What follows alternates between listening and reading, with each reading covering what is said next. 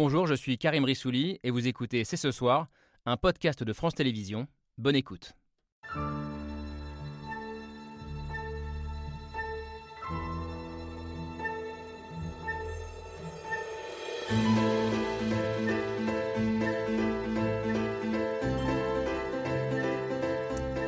Bonsoir à toutes et à tous, soyez les bienvenus sur le plateau de C'est ce soir. Sake, man. Pour l'amour de Dieu, cet homme ne peut pas rester au pouvoir. Une dizaine de mots, une phrase improvisée samedi à Varsovie, mais des conséquences majeures dont nous allons parler ce soir. Joe Biden est-il allé trop loin? A-t-il dérapé en appelant implicitement un changement de régime en Russie et rendu encore plus difficile la sortie de crise?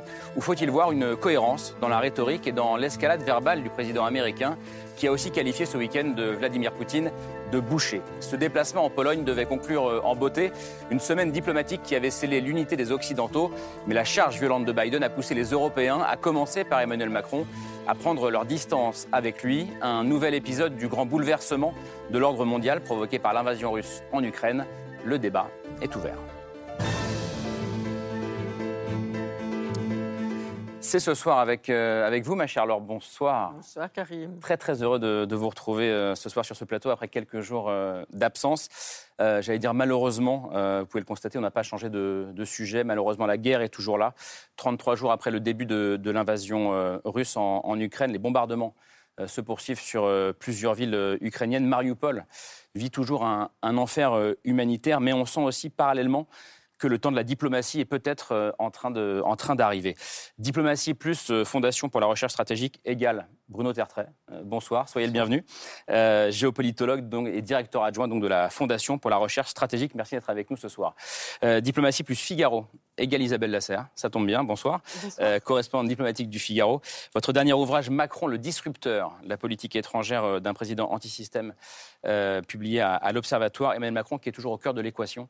on va en parler ensemble ce soir. Est-ce le retour de, de Joe Lagaffe, surnom donné à Joe Biden, ou ses propos illustraient-ils, je le disais, un, pro, un changement plus profond de stratégie face à, face à Poutine? Euh, on va en parler notamment avec vous, Corentin Célin. Bonsoir, merci d'être là. Professeur euh, agrégé d'histoire, spécialiste des États-Unis. Euh, vous chroniquez euh, la présidence Biden pour le site d'information en ligne Les Jours.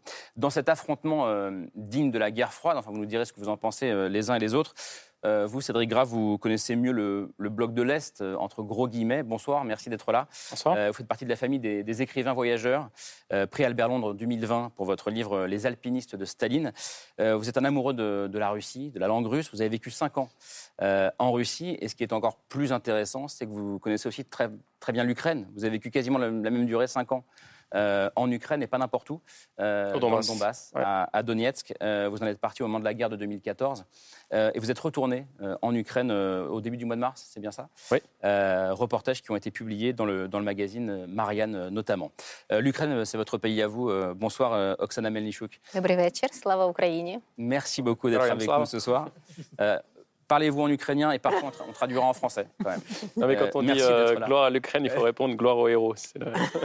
Bienvenue sur ce plateau. Euh, vous êtes donc ukrainienne, on vient de le comprendre, euh, experte en, en, communication stratégique. Vous vivez à Kiev oui. et vous avez quitté l'Ukraine au tout début de la guerre oui. pour venir ici à Paris. On l'espère pour vous provisoirement. on entend parler ces jours-ci de, de, neutralité de l'Ukraine, de partition de l'Ukraine, de compromis possible avec Vladimir Poutine. vous nous direz ce que, ce que vous pensez de, de tout ça. Euh, avant de parler de, de Biden, Cédric Gras, je le, je le, disais, vous avez vécu donc à, à Donetsk, dans le, qui est la capitale du Donbass, euh, en gros. Euh, c'est la première fois que vous retournez en Ukraine hein, depuis. Oui, j'étais pas retourné depuis 2015. Je suis parti euh, très vite, une semaine après le, le, le début euh, de l'offensive russe. Là, je suis revenu là. Donc, ouais, oui, je, je, suis allé à Odessa, en fait, parce que Zelensky et les renseignements américains annonçaient l'assaut sur Odessa vers le 5-6 mars assaut qui heureusement euh, n'a pas eu lieu, mais il y avait une tension euh, très importante depuis la, la frontière roumaine par laquelle je suis rentré jusqu'à jusqu'à Odessa. Qu'est-ce qui vous a le plus euh, marqué, j'allais dire, en... après huit ans d'absence sur place? Il y a une dynamique très forte euh, en Ukraine du point de vue de l'identité. Les gens se sont euh, vraiment euh, emparés de leur identité. Avant 2013, il y avait beaucoup de, de une certaine diversité d'histoires personnelles, familiales, et puis jamais aucun, aucun, agresseur venu de l'Est n'avait forcé les gens à mmh. se définir comme, comme ukrainiens.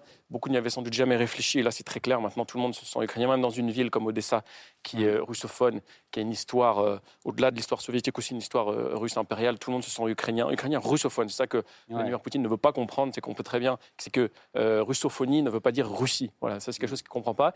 Moi j'ai la sensation que l'Ukraine aujourd'hui est en train de mener sa guerre d'indépendance. Elle n'a jamais mené de guerre euh, elle n'a jamais, par la violence, affirmé son indépendance, son territoire. Elle est devenue, et c'est ça qui énerve beaucoup Vladimir Poutine, elle est devenue, elle a gagné, elle a gagné un territoire par un jeu de traités politiques et, sans jamais finalement l'affirmer par les armes. C'est ce qu'elle fait aujourd'hui. Vous dites que donc être ukrainien, ça ne veut pas dire la même chose aujourd'hui euh, qu'avant la, qu'avant la guerre.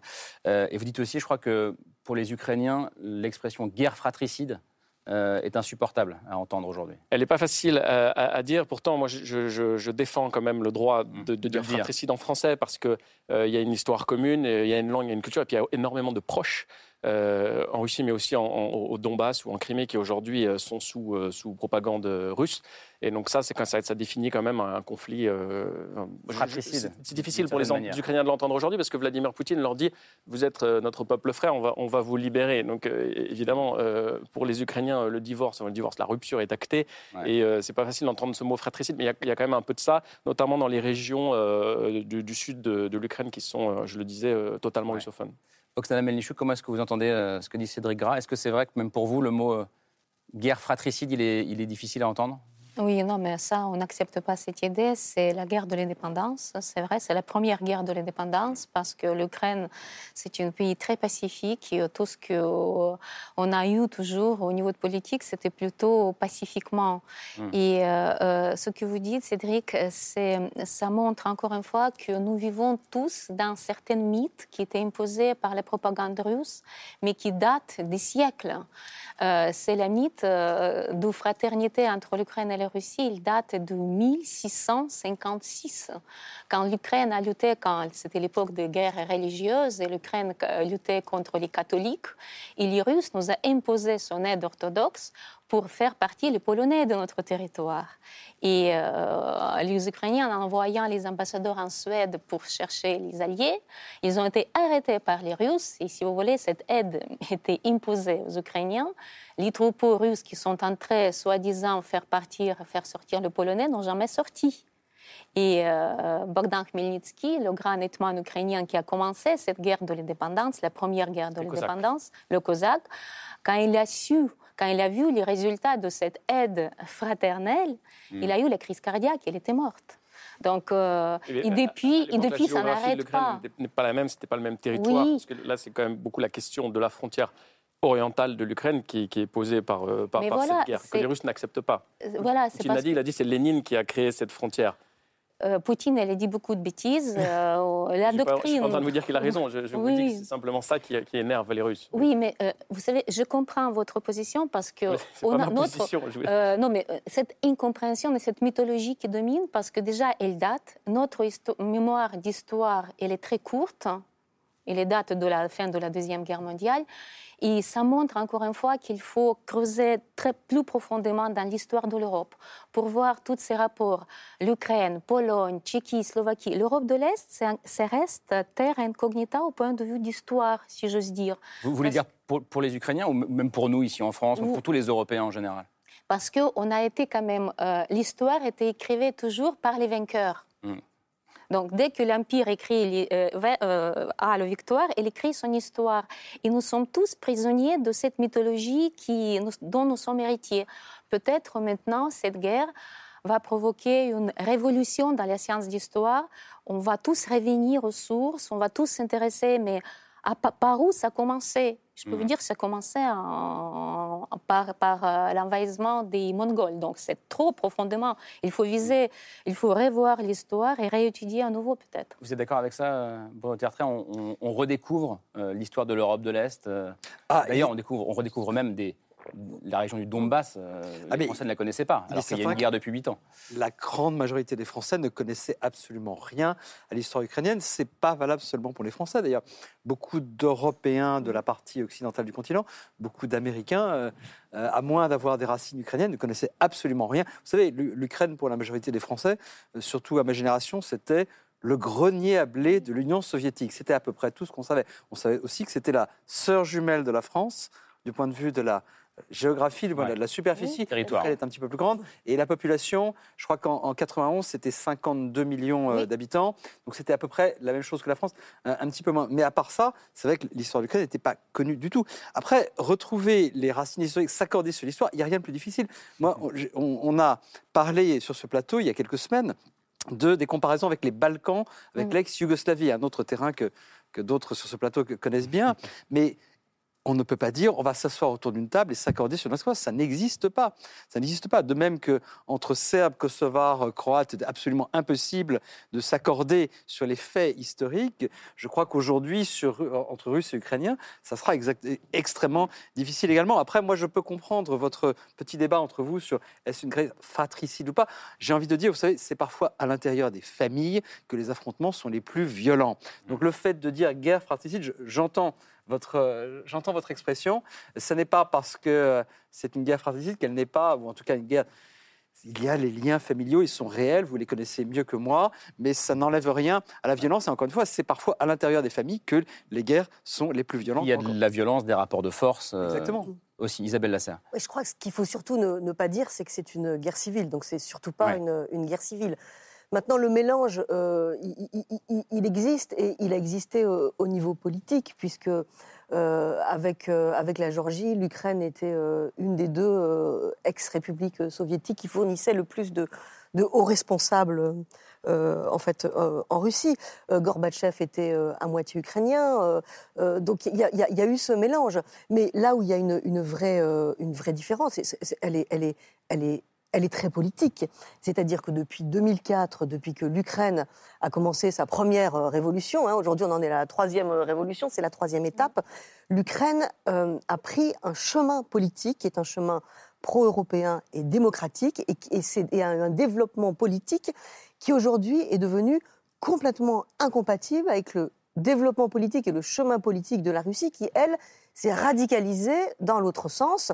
Euh, en mélangeant euh, euh, des, enfin, oui, en faisant un espèce de, mélange d'ex-URSS et d'ex-empire russe, à la fois politiquement et à la fois dans, son impérialisme et dans, sa guerre. Et aujourd'hui, il y a un rideau de fer politique et on ne voit pas. Donc c'est ça la, la- la vraie vraie différence aujourd'hui, c'est que ce ne sont plus les mêmes peuples parce qu'ils aspirent à des choses, à, à une vision de la vie et, qui est tellement différente qu'on voit plus vraiment beaucoup d'intersections. Mhm. Euh, évidemment, je- euh, une grande partie des Russes, je ne généralise pas Oui, sur. Cédric Gras sur, euh, sur Oui, mais Isabelle Lasserre. c'est justement une dynamique qui est en place de- de- depuis 2014. Parce que d'abord, 2014, ça a été un choc pour les Ukrainiens, parce que c'est pas une guerre euh, de l'ampleur de- celle qu'on connaît aujourd'hui. Mais c'était malgré tout euh, un, un- un- un événement que de perdre la Crimée et de se retrouver avec une guerre latente, un conflit de basse intensité, mais un conflit quand même euh, au, au Donbass. Et puis, de- depuis 2014, la Russie elle-même va moins, moins bien. Elle est moins attractive économiquement. Et depuis 2014, il y a une, euh, perte de liberté euh, politique à l'intérieur de la Russie aussi. Moi, ça me marque à chaque fois que j'y vais, que j'y retourne en Russie depuis 2014. Ça se durcit, ça se durcit, alors que les années précédentes, euh, on avait l'impression qu'il y avait une dynamique peut-être inverse en Russie. Et donc les Ukrainiens savent ça. Et, effectivement, ils, se situent aussi maintenant du côté des valeurs européennes. Ils ont fait un choix politique aussi. On va revenir à, la situation sur le terrain et au dernier développement diplomatique. Il y a des négociations qui s'ouvrent, qui devaient avoir lieu aujourd'hui et qui auront lieu demain en Turquie entre, entre Russes et, et Ukrainiens. Mais d'abord, je le disais euh, en titre, euh, c'est donc en entendant les, les mots de Biden samedi qu'on a eu envie d'abord de vous réunir tous sur ce plateau ce soir. Et pour lancer le, le débat, on regarde le mail de Pierre Michel.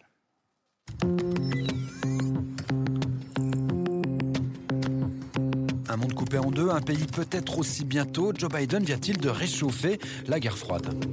A battle between democracy and autocracy, between liberty and repression. Il a eu un mot pour les Ukrainiens.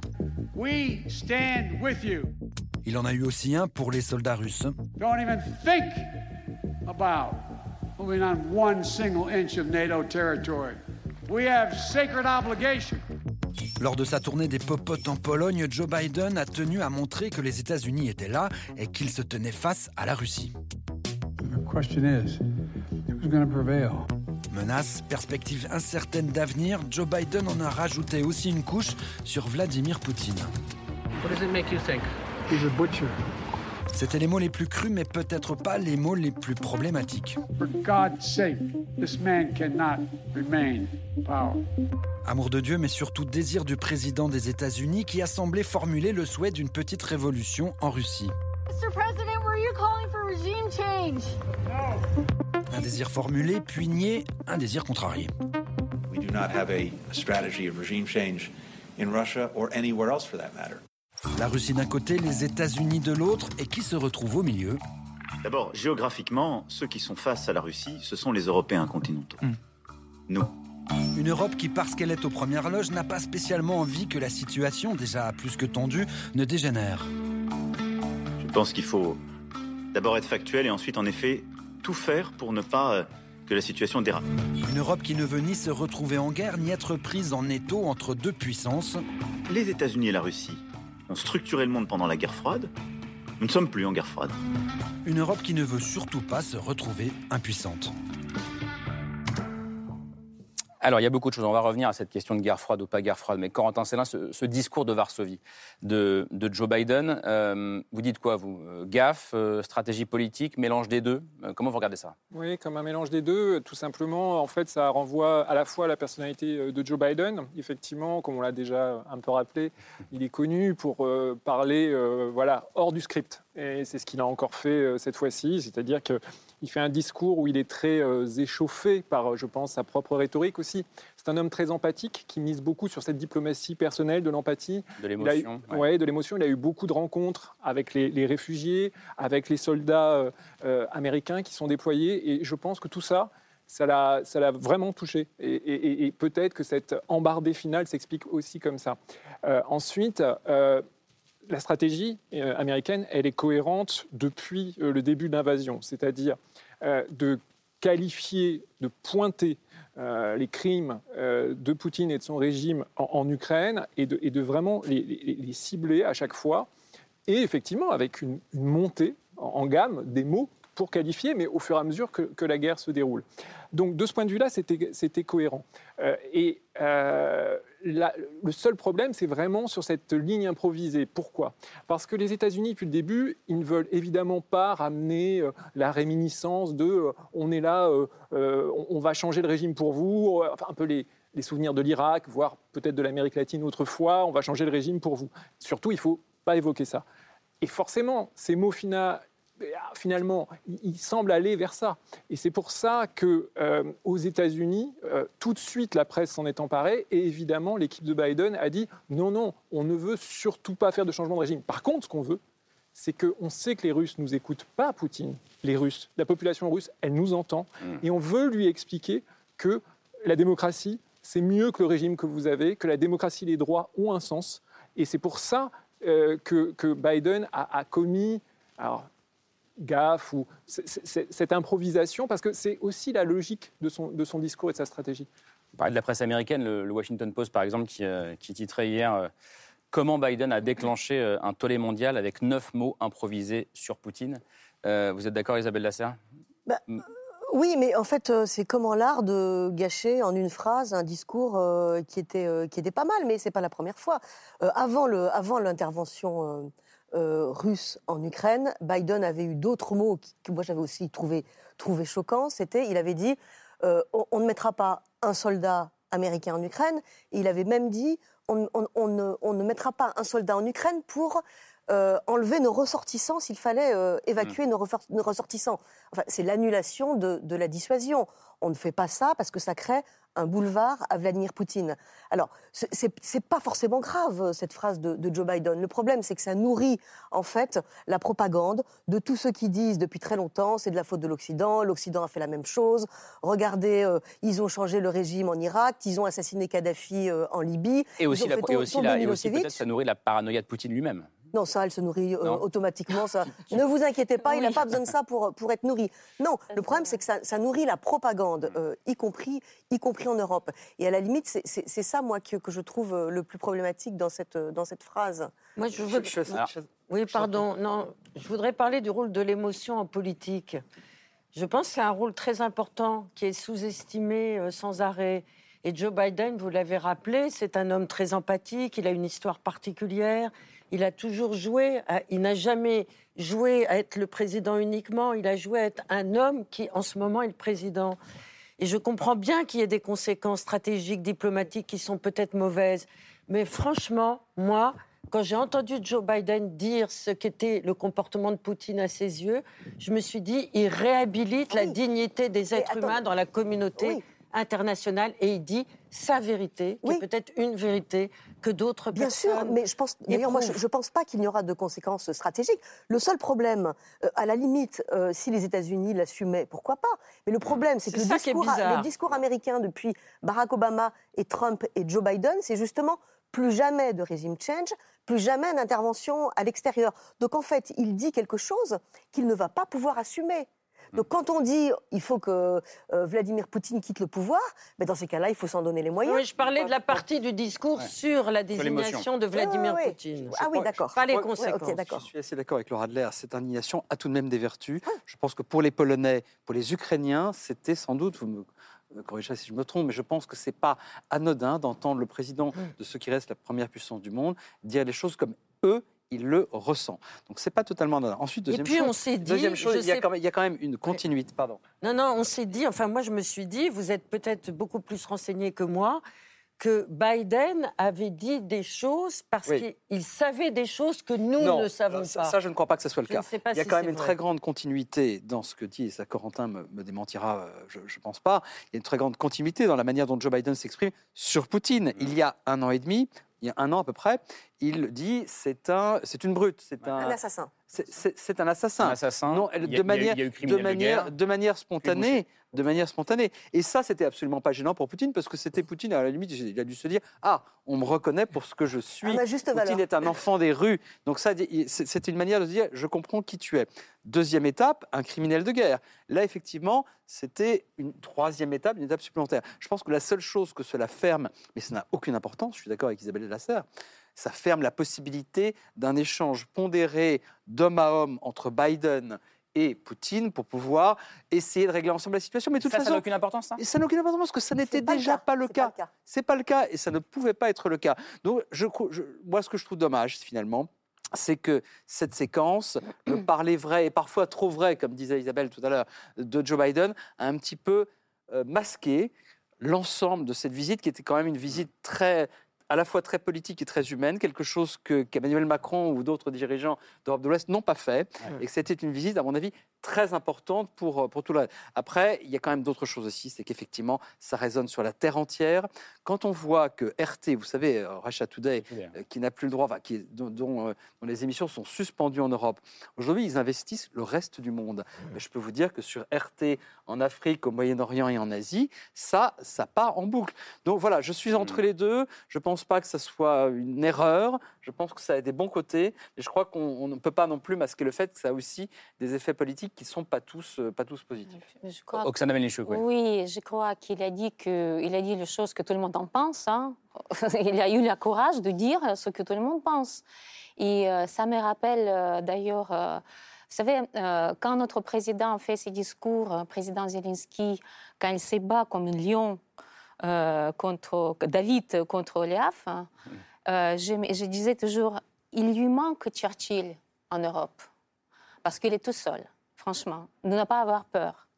Et Biden, il n'a eu peur de dire, de traiter Poutine comme il est. Et ça m'a fait penser des, des paroles qu'a dit Churchill à l'époque quand Chamberlain est rentré de cette fameuse conférence. Et Churchill lui dit, vous avez eu le choix entre la honte et la guerre. Vous avez euh, choisi la honte et vous allez recevoir la guerre. C'est exactement ce qu'on ressent maintenant par rapport aux politiciens en Europe. Ils ont tous peur, ils ont déjà reçu la guerre en Europe, et cette guerre pourrait frapper, pourrait frapper bientôt dans leurs portes s'ils n'auront pas le courage de tenir les résistances. C'est très important euh, ce, que, ce que dit Oksana euh, Melnichuk. Euh, Les Ukrainiens pensent que l'Europe euh, n'a pas de leader euh, Bah, digne de ce nom, Ukrainiens, ouais, n'a mais pas de Churchill seulement- mais pas seulement les, les- les- les- les- les- les Ukrainiens. euh, si vous allez vous balader euh, euh, à l'est de l'Europe, euh, en Europe euh, orientale et en Europe euh, euh, centrale, là où la menace russe pèse euh, constamment, c'est-à-dire euh, tous les jours, et notamment dans les pays baltes, vous entendrez exactement le même, euh, le même discours. Et c'est vrai Mm. que là, l'Europe euh, s'éveille un petit peu euh, après euh, euh, 20 ans de- d'aveuglement euh, total sur Vladimir Poutine, mais moi je trouve le réveil assez, euh, assez lent. euh, euh, je- je- je- Finalement, assez lent parce qu'on a beaucoup dit, fait, on a beaucoup je dit au tout, pas dé- au tout quel- début de l'invasion russe. euh, on a loué euh, Non, la capacité de réaction oui, des mais L'Europe s'est Européens. réveillée, mais regardez les opinions publiques. Je sais pas. Enfin, les sondages ne, ne valent que. Enfin, pas- on peut pas accorder euh, vraiment toujours beaucoup de valeur. Mais, le, mais un dernier sondage de l'Ifop euh, qui raconte que 58 euh, des Français euh, trouvent que Poutine a au moins raison sur. Enfin, que au moins un des arguments de Vladimir Poutine est bon. Il y a quand même une. euh, Enfin, la propagande russe n'a pas cessé de faire son travail. C'est d'ailleurs typiquement français. C'est pas du tout la même chose en Grande-Bretagne. La- Grande-Bretagne, tous les journaux anglais, le lendemain de l'invasion, étaient complètement unanimes. Les, Anglais, depuis le premier jour de la guerre, ils savent exactement où ils sont et ils savent exactement de quel côté se situer. C'est beaucoup plus ambigu dans un pays comme la France. C'est aussi beaucoup plus ambigu en Italie. C'est plus ambigu en Allemagne. Et Et, et juste là-dessus, c'est ambigu. Pourquoi? Euh, Parce que les, les réseaux d'influence russes sont Non, mais il y a- encore il y a, il y a présents. deux choses. D'abord, euh, je- enfin, moi, je regarde avec beaucoup de prudence le sondage dont Isabelle Lasserre Oui, a c'est parlé. pour ça que je- C'est pas je- 58% des Français sont pro-russes. Il y a plusieurs manières de pas l'interpréter. On accepte au Oui. moins un des arguments russes. Ça, je suis pas sûr. Enfin, euh, c'est vrai. Oui. Et- Mais est-ce qu'il y a une spécificité française? Moi, j'en suis pas si certain. Traditionnellement, les Français, dans les enquêtes comparatives, donc pas sur un seul pays, mais sur plusieurs, montrent qu'ils sont le seul pays dans lequel il y a un tel décalage entre l'image qu'ils ont de la Russie en tant que pays et l'image qu'ils ont de Poutine en tant que dirigeant russe. Autrement dit, on adore la Russie, mais vraiment, on se méfie beaucoup de Poutine. Alors donc, les Français ne sont pas poutinistes, c'est pas vrai. Même si quand même, et là, je, vais plutôt dans le sens de ce que disait Isabelle Lasserre, euh, quand on fait le total des intentions de vote au premier tour des candidats qui expriment une certaine sympathie, ou en tout cas pour la cause russe, ou en tout cas qui sont dans une position qui se veut équilibrée, on arrive à 50%. C'est là qu'est la spécificité française. Donc il y a cette espèce de vision romantique de la Russie que les présidents successifs, à part peut-être François Hollande, mais ont quand même globalement encouragé depuis Mitterrand, c'est-à-dire Chirac, euh, Sarkozy, euh, euh, voilà, et encore aujourd'hui, encore aujourd'hui Emmanuel Macron. Et il y a par ailleurs, Moins depuis vrai, 33 jours, quand même, on peut le dire. beaucoup moins de plus de 30 jours. Mais ce que je veux dire qu'au début, enfin, je veux dire, voilà, quand, quand Emmanuel Macron reçoit Vladimir Poutine à Brégançon, on est encore dans le grand romantisme franco-russe. On parlait français à la cour des tsars, etc. Bon, et s'y ajoute en plus la propagande russe qui a très bien marché en France à l'occasion de la crise des Gilets jaunes. Rappelez-vous que c'est là que RT a pris son envol en France Mmh. et c'est pas totalement anodin. Je voudrais juste euh, dire, du point de vue états-unien, et c'est ça qui est un peu surprenant aussi, euh, c'est vrai que Joe Biden a, vraiment bien réussi son, voyage officiel. C'était euh, en particulier en reprenant l'étendard, j'allais dire presque rooseveltien, du combat pour la démocratie. hein. c'est vraiment, il y avait des échos de, Roosevelt en 1941. Donc, il y avait vraiment, on sentait qu'il avait pris la mesure historique du moment, de, l'émotion du moment. Il faut voir qu'aux États-Unis, au niveau de sa popularité, ça n'a pas bougé. Il est toujours aussi impopulaire. C'est ça qu'il il faut, il faut pas. Il n'y a, même pas eu le, le petit rebond euh, de euh, voilà, on se rallie autour du drapeau, même si les États-Unis ne sont pas directement belligérants. Euh, ça, c'est très surprenant. Et alors ça, ça peut être le problème, j'allais dire à moyen long terme pour Biden, parce que Biden depuis l'année dernière était sur une stratégie de je revivifie le combat pour la démocratie des États-Unis à l'extérieur pour réunir et apaiser la démocratie états-unienne à l'intérieur, après le Capitole, après tout ce qu'on a vu. Et le problème, c'est que on sent bien depuis le discours de Munich en février 2021, et, les événements lui donnent raison. Dès février 2021, Biden dit l'Ukraine sera la, ligne de front entre le combat des démocraties et de l'autocratie. Il le dit, hein, il parle de l'Ukraine dans le discours. Donc il a raison. Donc ça se passe comme il l'a il l'a dit et ensuite comme son renseignement l'a prédit. Mais chez lui, on lui en tient pas du tout euh, quitus, on lui donne pas quitus. Je veux dire, oh, les républicains le détestent, le, le- le haïssent, mais à un point, on peut même pas s'imaginer en France ce que c'est. Ils il, il le, considèrent comme un imposteur. Et il n'y a même plus cet effet de ralliement autour de, de- de Biden. Et c'est ça le risque, c'est cette déconnexion entre le combat pour la démocratie à l'extérieur qui est bien mené, mais à l'intérieur, ça ne suit pas pour l'instant, ça ne suit pas vraiment. Cédric Gara, comment est-ce que vous, vous regardez cette séquence Oui, non, je, je repensais à euh, ce que vous disiez sur euh, la manière dont nous on perçoit ça et la manière dont, dans- à travers le monde, ce genre de propos peuvent être perçus. Et même en France, d'ailleurs, on disait qu'il y a une certaine proportion de Français qui entretiennent une ambiguïté.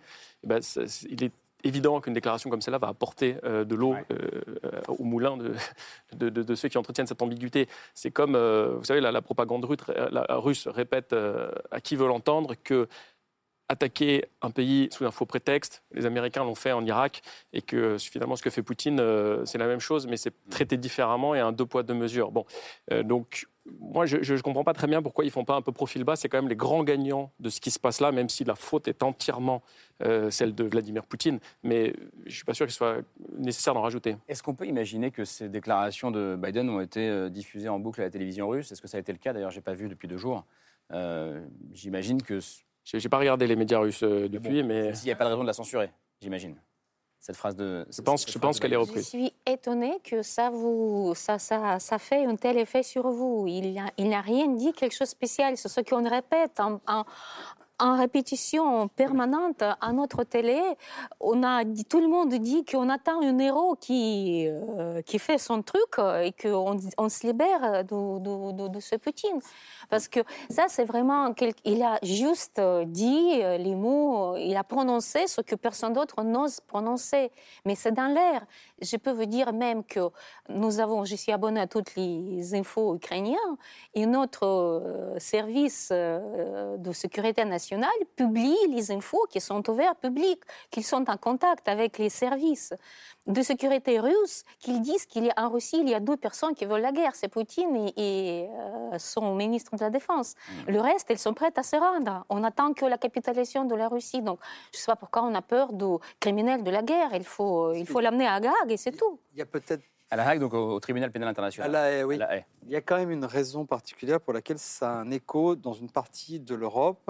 Euh, C'est que, et, et- et d'ailleurs, c'est qu'il y a un passé. Le passé, c'est quoi? C'est l'Irak, c'est la Oui. Libye, c'est la Syrie. À chaque fois, sous des, de manière différente, euh, il y a eu un discours américain ou européen ou occidental consistant à dire ce dirigeant doit partir. Bien.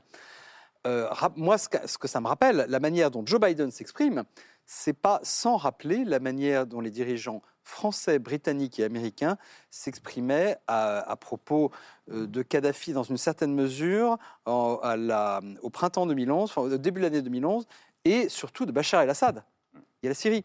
Autrement dit, on dit, on essaye de délégitimer par avance un dirigeant, celui-là, on veut plus en entendre parler, mais c'est pas pour autant, là je parle de la Syrie, mais c'est pas pour autant qu'on a le pouvoir de faire quoi que ce soit, et c'est pas pour autant qu'on va essayer de, euh, de, le, de le détrôner. La Dans le, Syrie- dans le cas de la Syrie, La Syrie, c'est aller plus loin, puisque Obama avait dit s'il y a utilisation d'armes chimiques, absolument. nous le ferons partir. Euh, A- a- Absolument, et c'est tout ça. Et c'est tout cet héritage qui explique aussi la manière dont on voit nous, pour des raisons différentes, effectivement, on, les voit différemment que c'est vu en, en Ukraine ou même peut-être en Russie, mais cet, héri- cet héritage-là, il compte dans la mémoire collective européenne. Et c'est là que les Européens, enfin en tout cas particulièrement euh, Emmanuel Macron, ne peut pas embrayer sur un discours euh, de, de ce type, parce que euh, Joe Biden n'est pas engagé dans des conversations directes avec Vladimir Poutine, mais Emmanuel Macron, lui, l'est. Il Oui. parle plusieurs fois par semaine à Vladimir Poutine et à Volodymyr Zelensky. Il le fait euh, notamment au nom de l'Europe, puisque la France préside l'Union européenne pour six mois. Et euh, bah, peut-être que Vladimir Poutine ne sera plus au pouvoir dans trois mois. Peut-être que si seulement son ministre de la Défense le soutient, il y aura un coup d'État. Mais le plus probable, c'est que pour l'instant, il reste et qu'il soit encore là dans deux mois ou dans trois mois. Et s'il y a un cessez-le-feu et un accord de paix, il va bien falloir que quelqu'un puisse parler à Vladimir Poutine, parce que, notamment parce que s'il y a un accord de paix, il y aura des garanties de sécurité pour l'Ukraine de la part de pays tiers. Et si on traite Vladimir Poutine de... Ce n'est pas un jugement de valeur, j'explique juste pourquoi Macron ne peut pas aller aussi loin. C'est- c'est- Même s'il le voulait, je pense qu'il ne le veut pas. Mais c'est que quand on traite, euh, si on traite Vladimir Poutine de criminel de guerre et qu'on dit euh, il ne mérite plus d'être au pouvoir, c'est très compliqué après d'être engagé avec lui au niveau diplomatique. Et c'est impossible de l'appeler, ce qu'il doit faire dans les jours qui viennent pour l'évacuation humanitaire de Mariupol notamment. Ça, c'est un argument que vous, vous refusez d'entendre, euh, Oksana? Oui, parce que nous pensons que euh, euh, maintenant, les négociations que sont, qui sont en cours, on, a- on croit tous en Ukraine que ces négociations avec les gens qui vont être après Poutine et qu'on négocie maintenant qu'est-ce que sera après Poutine. Je pense que l'histoire de Poutine, elle est bien finie. Il- on- Je n'imagine pas un accord de paix, un armistice avec Poutine. C'est le criminel de guerre. Il n'y a rien à Il négocier a avec envoyé les missiles tout de suite après les paroles de Biden. C'était sa réponse. Il a envoyé les missiles à 80 km où Biden a, a rencontré les, les réfugiés. De quel armistice nous pouvons parler avec ce mec-là? Si, si on vole les enfants, on kidnappe les enfants à Mariupol, ça c'est une génocide de l'Ukraine. De quelle, quelle négociation? On peut négocier seulement avec les politiciens influents de, la Russie qui sont prêts à prendre le pouvoir et euh, faire revenir la Russie dans le cadre de civilisation civilisée. Je pense qu'il n'y a pas de place pour aucune. Sinon, si l'Europe entre dans cette négociation et si on, on négocie avec Poutine, c'est fini pour la démocratie. Poutine, il ne s'arrêtera jamais sur l'Ukraine, je vous assure. C'est intéressant parce qu'il y a quand même il y a deux niveaux. Oui, mais euh, attendez, euh, l'Ukraine négocie avec la Russie en ce moment. C'est Zelensky Voilà, qui propose de, négocier. Donc, Mais vous on ne pas négocie pas avec Poutine, attention, on négocie avec les gens qui vrai. viennent de sa part. Et on ne sait pas. C'est vrai, après, le- le- qui est directement dans, dans voilà, Après, l'armistice. Juste, ju- juste, est-ce qu'on peut, pardon Bruno est-ce qu'on peut répondre de manière, comme on le fait, assez froide, euh, diplomatique, à des arguments qui sont aussi des arguments euh, très forts. Euh, On parle de, de, de- En, en bien sûr, en distinguant. on parle de meurtre d'enfants, fait. on parle en distinguant ce qui relève de l'armistice ou du cessez-le-feu, qui est quelque chose de limité, tactique, d'un intérêt mutuel, d'un accord de paix. Et là, je vous rejoins, on ne peut pas imaginer un accord de paix avec Vladimir Poutine. Est-ce qu'on peut imaginer des mesures de stabilisation, même en se pinçant le nez, euh, parce que c'est dans l'intérêt des deux parties à un moment donné, et ça sera aux Ukrainiens de dire quel est le bon moment pour eux, c'est une chose. Un accord de paix avec Poutine, certainement pas, et là, je vous rejoins. Euh, Je, je risque d'être radical, mais vous savez, nous, les Ukrainiens, nous n'attendons que la capitulation de la Russie. Notre armée, elle est beaucoup plus forte. Euh, c'est la honte de l'armée russe maintenant, ce qui se passe. Euh, Négocier avec les gens qui vous tiennent le fusil, seulement parce qu'ils ont le fusil dans la main et vous n'avez pas eu le temps de, le- de- de- de- de faire contre-attaque. Mais maintenant, quand notre armée passe à contre-attaque, mais franchement, vous savez, mon mari il est sur le front, mon frère est sur le front. Avec qui négocier?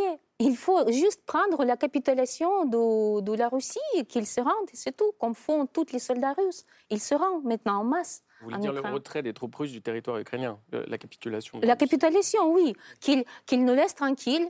OK, on ne va pas prendre nos chars pour aller à Moscou, les gars. Voilà. Non, mais il faut négocier comme ça. On s'arrête sur notre frontière. Et ça sera notre condition.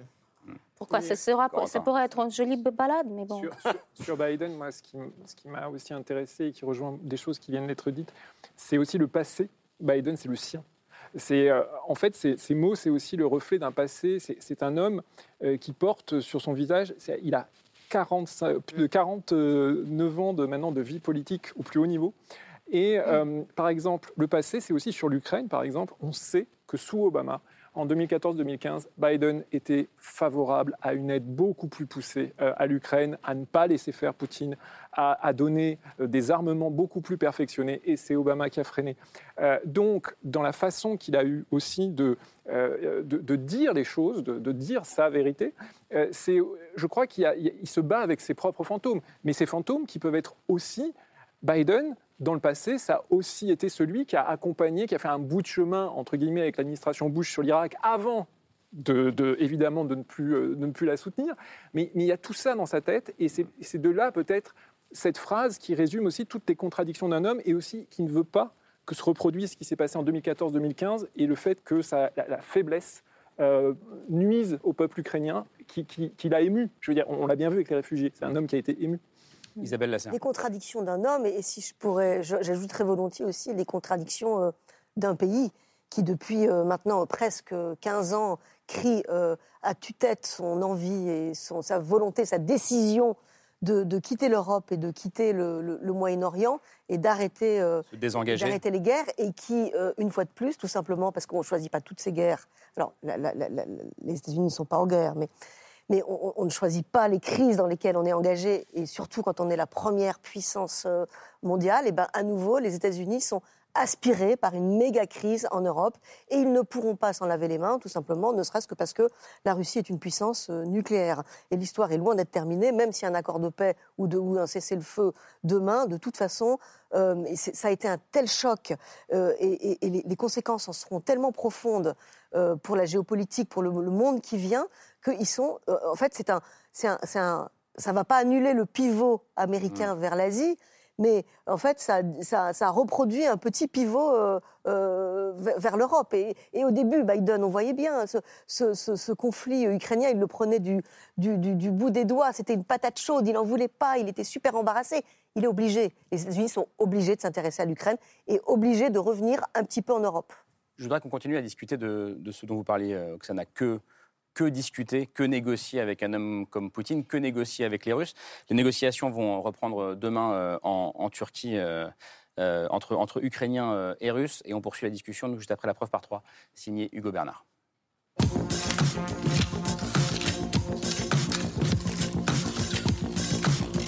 La preuve par trois commence par cette image. La capture d'écran d'une interview faite hier depuis Kiev et dans laquelle il y a grandin Volodymyr Zelensky. Le président ukrainien qui, pour la première fois depuis le début de la guerre, a accordé une interview à des journalistes russes. Une prise de parole pour réclamer la paix et une rencontre avec Vladimir Poutine. Поэтому вот мы встретились, мы с ним договорились. Этого достаточно, чтобы начать процесс вывода войск. Volodymyr Zelensky qui a accusé le président russe de faire durer la guerre. Так что войну можно быстро закончить и тянет только Путин и его окружение. Résultat, dans cette image, il y a aussi grand deux, des journalistes russes. La Russie, dont l'armée semble s'enliser après 33 jours de guerre. Selon l'OTAN, entre 7000 et 15 000 soldats russes seraient morts en Ukraine et les hauts à assumer publiquement ces pertes.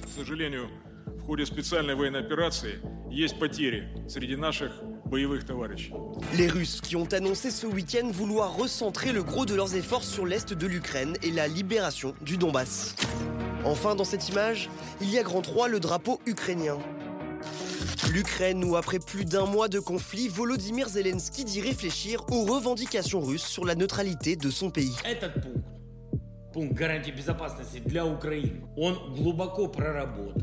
Alors qu'une nouvelle session de négociations doit s'ouvrir, le partage du territoire ukrainien pourrait aussi être une des solutions diplomatiques à l'étude.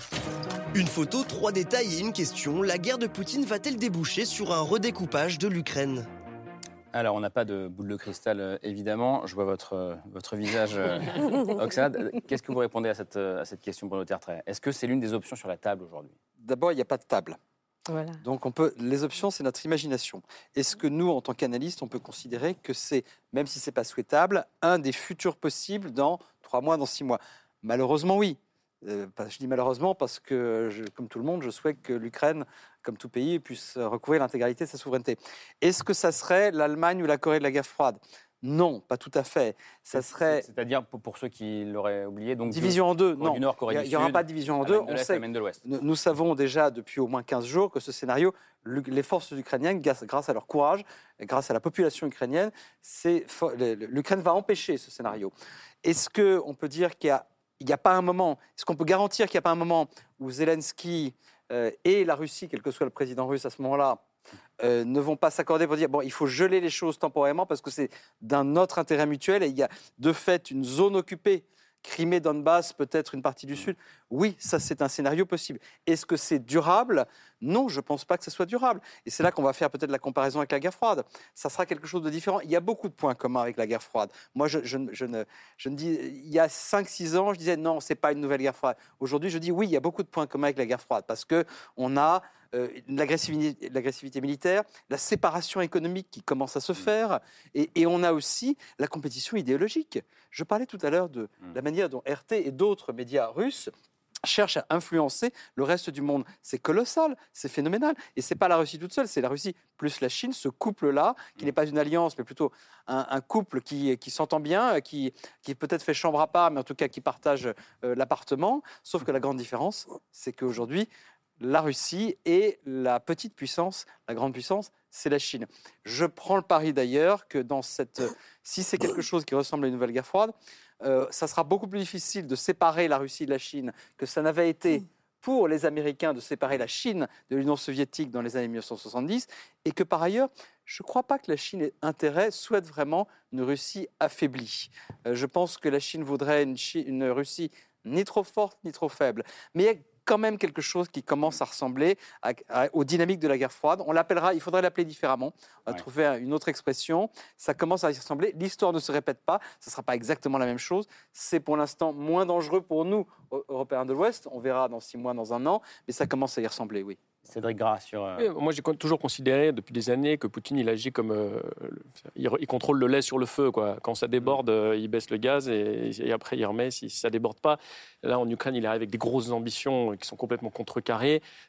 Toutes ces offensives ont été des échecs au-delà du Donbass. il va baisser? Et à mon avis, ce qu'ils ont dit, c'est-à-dire, je crois que c'est l'état-major hein, qui a annoncé qu'ils allaient se concentrer sur l'Est, c'est-à-dire le Donbass, c'est une manière, je crois, de, se- de- de trouver une porte de sortie. Parce que qu'est-ce qu'ils ont promis à leur société? Qu'est-ce qu'ils leur ont dit? Pourquoi Comment ils ont justifié cette opération? Ils ont dit, c'est parce qu'au Donbass, il y a des nazis qui font un génocide sur nos enfants. Bon, donc la seule manière finalement euh, de garder la tête à peu près haute vis-à-vis de leur population, c'est de dire, bah voilà, on est, on est venu pour le Donbass, on repart avec le Donbass.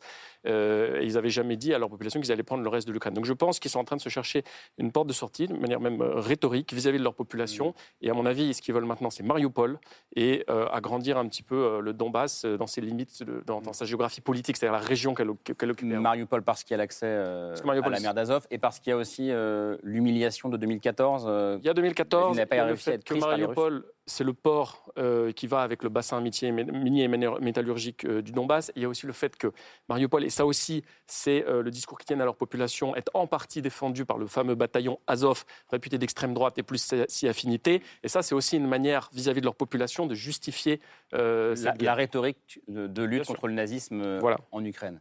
Oksana Melnichuk. Euh, en étant analyste, je vise toujours euh, en, en avenir et je vise la Russie après Poutine. Et c'est comme ça, j'ai toujours, je, tiens mon main sur tous les oppositionnaires. Il y a un oppositionnaire russe que vous connaissez sans doute, M. Piontkovsky, qui vit aux États-Unis. Il a donné une caractéristique très forte de Poutine et je pense que ça, les Européennes, euh, ils ne distinguent pas très bien cette- cet fait. Vous, quand vous parlez de Poutine, vous parlez de Poutine comme de l'homme politique, comme les vôtres hommes politiques, qui est sorti des grandes écoles politiques, Sciences Po, l'ENA, qui ont son grande culture politique, etc., etc. Poutine, c'est le gars du banlieue, de la rue, c'est le hooligan qui ne comprend que la langue de la force. Il fait la bêtise et personne n'a peur. Il continue à faire les bêtises jusqu'au moment qu'il y a quelqu'un qui fait le clac. Et le problème, c'est que le clac, aujourd'hui, lui donne le clown, ex-clown, notre président Zelensky.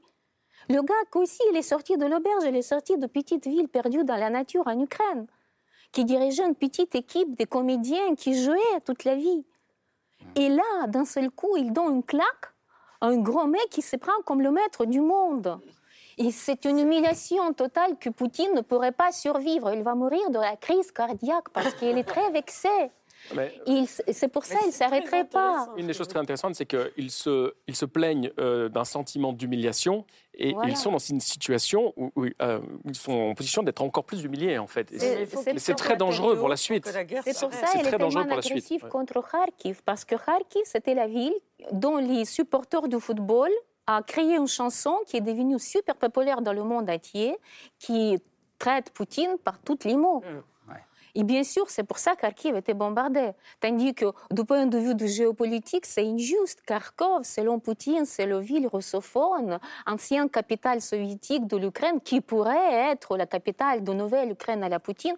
Il l'a détruit. Donc, maintenant, il est dans la logique de détruire et faire la, la, bag- la- la bagarre. Mais est-ce que justement, si je vous prends au mot, euh, est-ce qu'il ne faut pas, comme euh, Laure vient de le dire, trouver une sortie de crise honorable euh, pour, Pour que Poutine Poutine arrête les destructions en Ah Ukraine non, mais attendez, on l'a cherché le crise depuis euh, cette sortie honorable depuis 2014.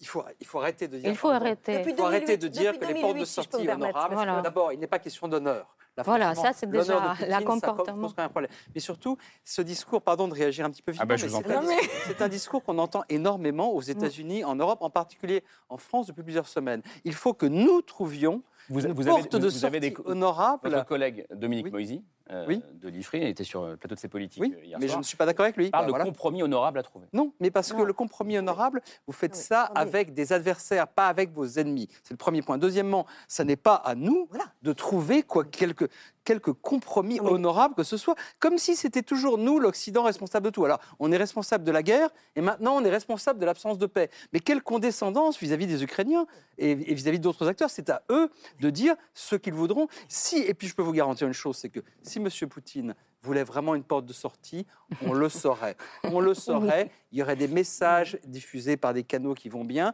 Donc ça n'est pas à nous de trouver une porte de sortie. Et je préfère qu'elle soit. euh, je suis pas sûr qu'elle doive être honorable par ailleurs. Le seul qui, qui pourrait trouver une porte de sortie, s'il a envie de trouver une porte de sortie, c'est Volodymyr Zelensky. Exactement. Le reste, on a... mais qui on est, nous, pour, pour dire exactement ce que ce peuple qui est en train de, ré- de résister d'une manière absolument incroyable doit faire Alors, les portes de sortie, en 2008, guerre de Géorgie, on a proposé une porte de sortie à Vladimir Poutine. Il a fait semblant de la, de la- de la saisir et il n'a pas retiré ses troupes. En 2014, annexion de la Crimée, on a proposé une porte de sortie à Vladimir Poutine. Il s'est rien passé. Et, en fait, depuis, depuis que Vladimir Poutine est au pouvoir et depuis qu'il s'est radicalisé, c'est-à-dire depuis les années 2003-2004, depuis les révolutions de couleur en Géorgie et en Ukraine, l'Occident ne cesse de vouloir lui proposer des portes de sortie et ne cesse de, de dire il ne faut surtout pas l'humilier, pas l'énerver, ça va encore énerver Poutine. Poutine et de toute façon, Vladimir Poutine s'auto-énerve, s'auto-radicalise et ça ne sert absolument à rien. Si ça sert à euh, faire retomber le soufflet du côté européen et à lui ouvrir encore plus largement l'autoroute. Alors, comment est-ce- alors, comment est-ce qu'il faut entendre ce que dit Zelensky euh, hier soir euh, quand il dit on peut discuter, alors peut-être que ceux qui nous regardent ne comprennent pas vraiment ce mot, de la neutralité de l'Ukraine?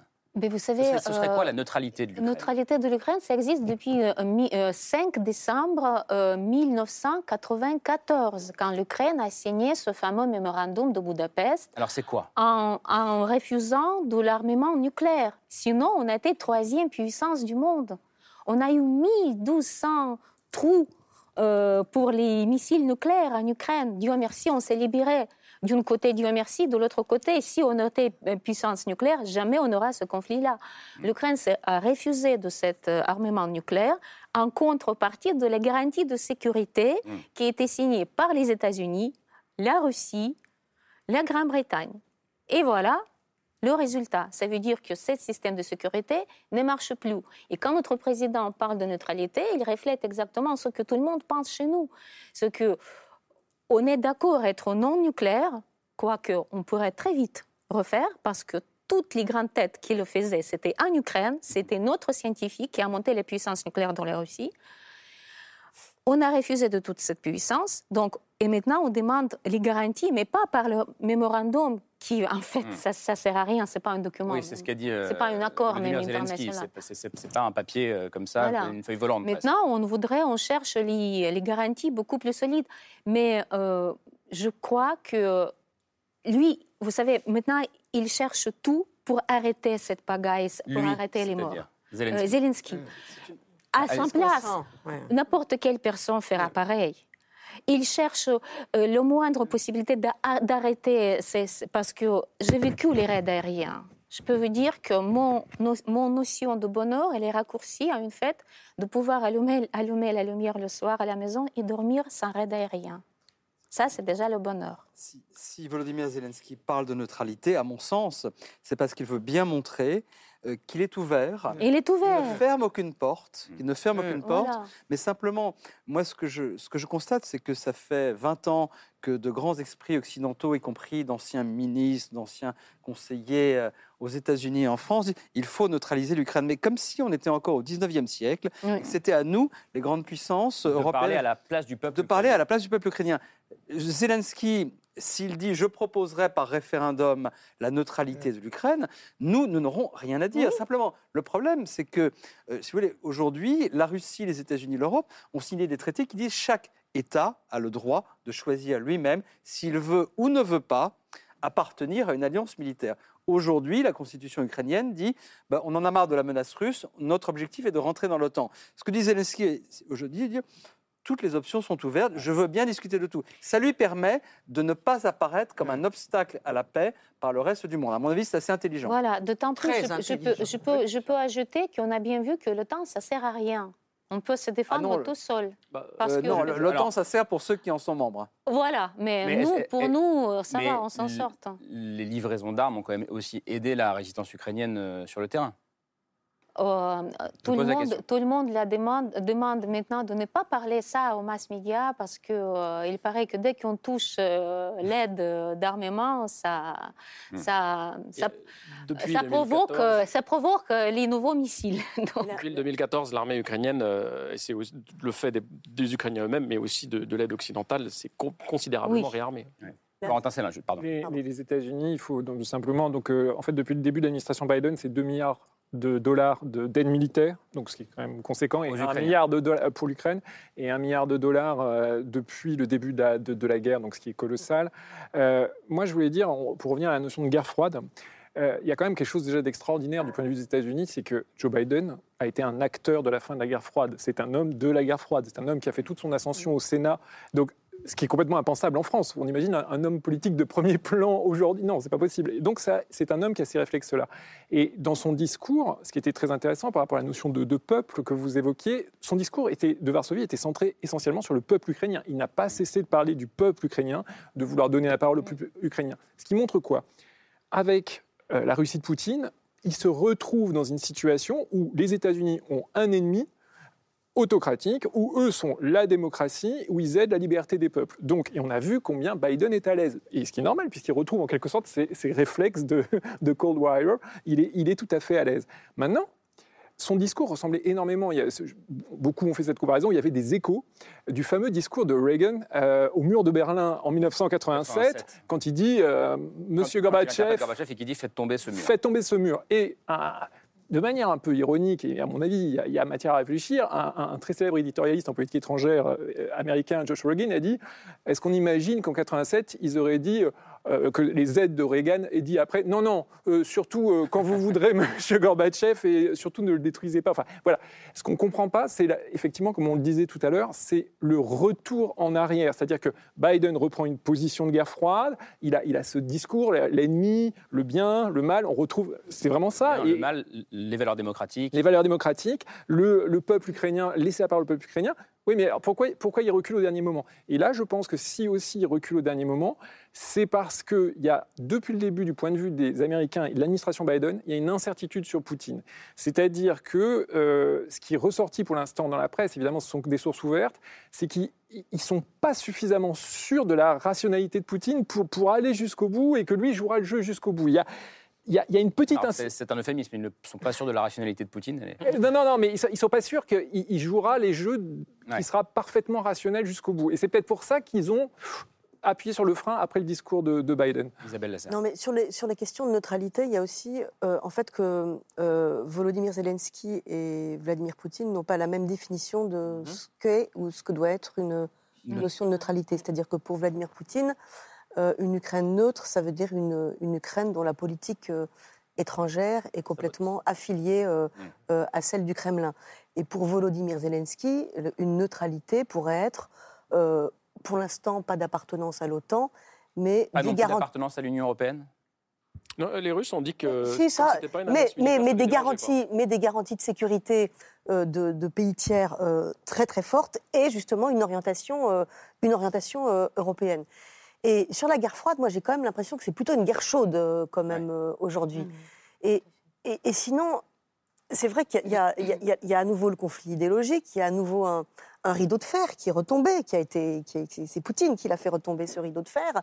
Et c'est vrai qu'il est complètement nostalgique, euh, Vladimir Poutine, de la période de guerre froide, de son tête-à-tête. Il est, il est nostalgique de son tête-à-tête avec, euh, avec les États-Unis, hein, ce- ce- ce- cette, cette- cette partie de, de l'humanité ou de- du monde, du monde, de- de- du temps où, euh, où en fait la- l'URSS et les États-Unis. euh, Mais comme mais le disait il y a la- Press, il y a la Chine, oui, n'était mais pas là à l'époque. la Chine n'était pas là, alors ça vient perturber ce tête-à-tête, mais Euh, alors, on n'en est pas encore là, mais ce qu'on peut aussi tout à fait imaginer, c'est un nouveau type de guerre froide, avec le, rideau euh, de fer et la lutte idéolo- idéologique, mais bloc contre bloc, avec euh, un bloc, je ne sais pas, la- la Chine, la Russie, le bloc des autocraties contre le bloc des démocraties. On n'en est pas encore là, et là, je pense que l'Europe euh, devra travailler justement pour empêcher que ce bloc euh, ne devienne euh, Mais c'est ce très dit soudé. Biden d'ailleurs dans son discours, exactement ça. Bruno Tartret, sur ce qu'a dit Isabelle Lasserre. Je suis assez d'accord, mais quoi qu'il arrive, ça, encore une fois, ça ne sera pas. Alors, Isabelle Assé a raison, c'est plutôt chaud en ce moment. Certains ont comparé la guerre d'Ukraine à la guerre de Corée, par exemple, le premier grand conflit de cette nouvelle guerre froide. Ça sera- 1953. 1950 à 1953. Dans tous les cas de figure, le paysage stratégique que nous voyons se dessiner aujourd'hui va mettre quelques années avant de se stabiliser. C'est un peu trop tôt pour savoir. Euh, J'aimerais que ça se termine par une grande victoire ukrainienne, je ne le sais pas encore. Euh, toutes les pièces du mobile sont en train de bouger. La Turquie est aujourd'hui euh, très euh, rentrée dans le rang, j'aime pas trop cette expression, mais en tout cas, elle qui était un peu le trublion de l'Alliance Atlantique il y a deux ans, aujourd'hui arme les Ukrainiens et ne gêne pas le consensus au sein de l'OTAN. Est-ce que ça sera encore le cas au moment de, sanctions l'exp- au moment de l'é- au mo- au moment de l'élection présidentielle turque l'année prochaine? Je- Je ne sais pas. C'est un peu tôt pour dire comment ça va se stabiliser. est-ce que la Turquie a pris des sanctions économiques contre la Russie? Euh, la Turquie, non, elle n'a pas, pris de sanctions actives, mais elle, sait pas non plus, elle ne s'oppose pas Non, aux mais Elle est un peu sur les deux tableaux, du Et coup. bien sûr, parce que la. Turquie, oui, il y a d'autres pays, euh, Israël aussi joue Souvent, sur les Turquie varie. C'est- Ah, c'est- C'est c'est simplement que je voulais vous l'entendre dire. très Parce que vous dites que c'est mais sur le rentré dans le plan- rang, mais pas tout à fait quand même. sur le plan, non, non, sur le plan militaire, sur le plan de son rôle au sein de l'OTAN, la Turquie est beaucoup plus sage entre guillemets qu'elle ne l'était il y a deux ans. Le comportement, je ne, dis, je ne sais pas si ça tiendra, mais en tout cas très clairement, elle est aujourd'hui du côté euh, euh, beaucoup plus du côté ukrainien que du côté russe. Ça, ça se discute pas. Juste un, un dernier mot sur euh, peut-être ce qui se négociera dans les, dans les semaines qui viennent pour qu'il n'y ait pas d'ambiguïté. Euh, on a parlé de la question de la neutralité, la question de la partition ou d'un accord qui serait bah, le Donbass finalement est annexé comme la Crimée l'a été à l'époque par la Russie. On est d'accord que jamais Volodymyr Zelensky n'acceptera ça? Non, mais Vladimir Zelensky il a bien annoncé que euh, l'objet de négociation, c'est libération du, des- du territoire ukrainien complètement, y compris le Crimée, dans le cadre des frontières euh, de 2000, euh, 2014, hein, avant, avant que Crimée c'était Avant l'annexion de la Crimée. avant l'annexion de mars Crimée. 2014. Voilà. Et puis, euh, si vous permettez, je voudrais ajouter que c'est la guerre des valeurs maintenant. Et je voudrais rappeler que les premières victimes euh, des- de l'idéologie russe, c'était les gens qui, tenaient les drapeaux européens sur le Maïdan en 2014. Et ce n'étaient pas les drapeaux américains, c'était les drapeaux de l'Union européenne. Et pour ces drapeaux, les gens sont morts. 110 personnes, première. Donc, on est vraiment. euh, je pense que l'Ukraine maintenant joue le rôle de forte-poste euh, de l'Europe, qu'elle a joué déjà une fois avant-poste qu'il a joué déjà en- dans les années 1200, quand il y avait cet ordre de steppes des Mongols qui sont venus. C'est l'Ukraine qui n'a pas laissé partir euh, plus loin. Voilà, c'est un peu comme ça maintenant. Allez, on poursuit, répète. on poursuit la discussion euh, avec le coup de cœur de l'or. C'est la liste de c'est ce soir. Les Hongrois qui ont arrêté les Mongols. Pardon? C'est les Hongrois Oui, qui ont arrêté les tout Mongols. le monde a arrêté. Là, je- On Les discussions se poursuivent sur le plateau et on parle des- de l'histoire. Mais d'abord, je voudrais vous remercier pour tout ce que vous avez dit. Et je pense que Zelensky est en train de révolutionner notre rapport à la politique et que dans des décennies, on se souviendra de lui parce qu'il renouvelle l'art de la politique au sens le plus noble du terme. Je pense que cette histoire de, de guerre en Ukraine nous affecte, nous, peuple européen, peuple français, mais pas seulement. Et je pense aussi qu'il réactive notre mémoire européenne. Et en tout cas, euh, en ce qui me concerne, moi j'aime bien lire des livres d'histoire et notamment des livres qui nous rappellent la Seconde Guerre mondiale. Et sort ces jours-ci un livre d'un philosophe qui s'appelle Georges Didier Huberman, qui est un philosophe très reconnu dans le monde entier, qui s'intéresse aux traces, aux mémoires, à la possibilité de la transmission de l'histoire à l'intérieur des pays qui ont été douloureusement euh, percutés par la guerre. Et ce qui l'intéresse là, dans ce nouveau livre, Le témoin jusqu'au bout, c'est la mémoire d'un homme qui était philologue, qui s'appelait Victor Klemperer, et qui, dès l'année 1933, date, euh, euh, date où Hitler a commencé à prendre le pouvoir, il a commencé à tenir un journal, ce Victor Klemperer.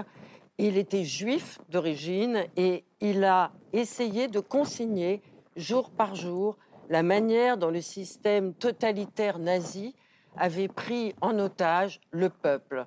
Et pas seulement le peuple, notion indistincte et massive euh, qu'on ne peut pas individualiser, mais chaque personne, à l'intérieur de sa psyché, à l'intérieur de son corps, comment la langue nazie a infecté de l'intérieur le peuple allemand. Il l'a fait en tant que philologue, il l'a fait en tant que résistant de l'intérieur. Et aujourd'hui, ce livre rend hommage à cet homme, Victor Klemperer, qui nous permet de comprendre qu'il y a un espoir de la résistance à l'intérieur de chacun d'entre nous pour ne pas être asservi. Et on a parlé tout au long de cette émission de la propagande russe. Vous avez, à juste titre, parlé de l'influence de la propagande russe, y compris sur notre territoire français en ce moment. Et cet homme, Klemperer, n'a cessé de dénoncer comment cette contagion de l'innommable, de l'asservissement que nous avons tous à l'intérieur de notre propre humanité peut être contrée par cet esprit de résistance. Donc le témoin jusqu'au bout, c'était Victor Klemperer qui nous indique le chemin de l'espérance. Merci, Macha. Alors, je vous ai vu réagir. euh, Oui, alors pas sur la propagande et sur le lexique d'un régime totalitaire, mais sur l'histoire de la langue, parce que une des marottes, une des marottes de Poutine, euh, je parle pas du vocabulaire, mais vraiment de la, De la langue. Une des marottes de Poutine, c'est d'aller sauver, comme il dit, euh, les populations russophones. Et moi, à Odessa, là, euh, bon, je, je parle russe, je l'ai appris en Russie, et quelqu'un m'a dit, toi, tu as un accent russe. Bon, alors je lui ai dit, merci monsieur, parce que moi, bon, je, je suis français à l'origine, donc c'est plutôt un compliment, mais ça vous brosse un petit peu le, le tableau, l'ambiance. Et je me suis souvenu que euh, les Russes, et notamment euh, Pushkin, le grand poète russe, s'est mis à écrire en russe à cause de l'invasion napoléonienne. Parce qu'ils se sont dit, mais pourquoi on parle la langue? À l'époque, les élites euh, De russes parlaient voilà, le français. Pourquoi on parle la langue de l'agresseur? C'est exactement ce que se disent en ce moment beaucoup, beaucoup d'Ukrainiens. Et cette euh, euh, russophonie qui vivait très bien en, en Ukraine avec euh, d'autres valeurs et une autre culture et d'autres artistes, eh bien, elle est remise en cause. Il y a, à Odessa, il y a des russophones qui m'ont dit, moi, je, je commence à, à me demander si je ne vais pas transmettre plutôt l'ukrainien à mes enfants. Oui, parce que c'est la question d'identification. Il y a même euh, les porte-paroles, les, euh, les mots de passe. Parce qu'il y a les, euh, les postes de contrôle dans les villes maintenant pour que les infiltrés ne passent pas. Et il y a certains mots que vous ne pouvez pas prononcer si vous ne parlez pas ukrainien. Hmm. Et tout le monde rigole parce que c'est vrai qu'en étant ukrainien, tu peux prononcer comme palanitya, par exemple. Le russe ne prononcera jamais. Et ça, comme ça, on reconnaît que ce n'est pas infiltré?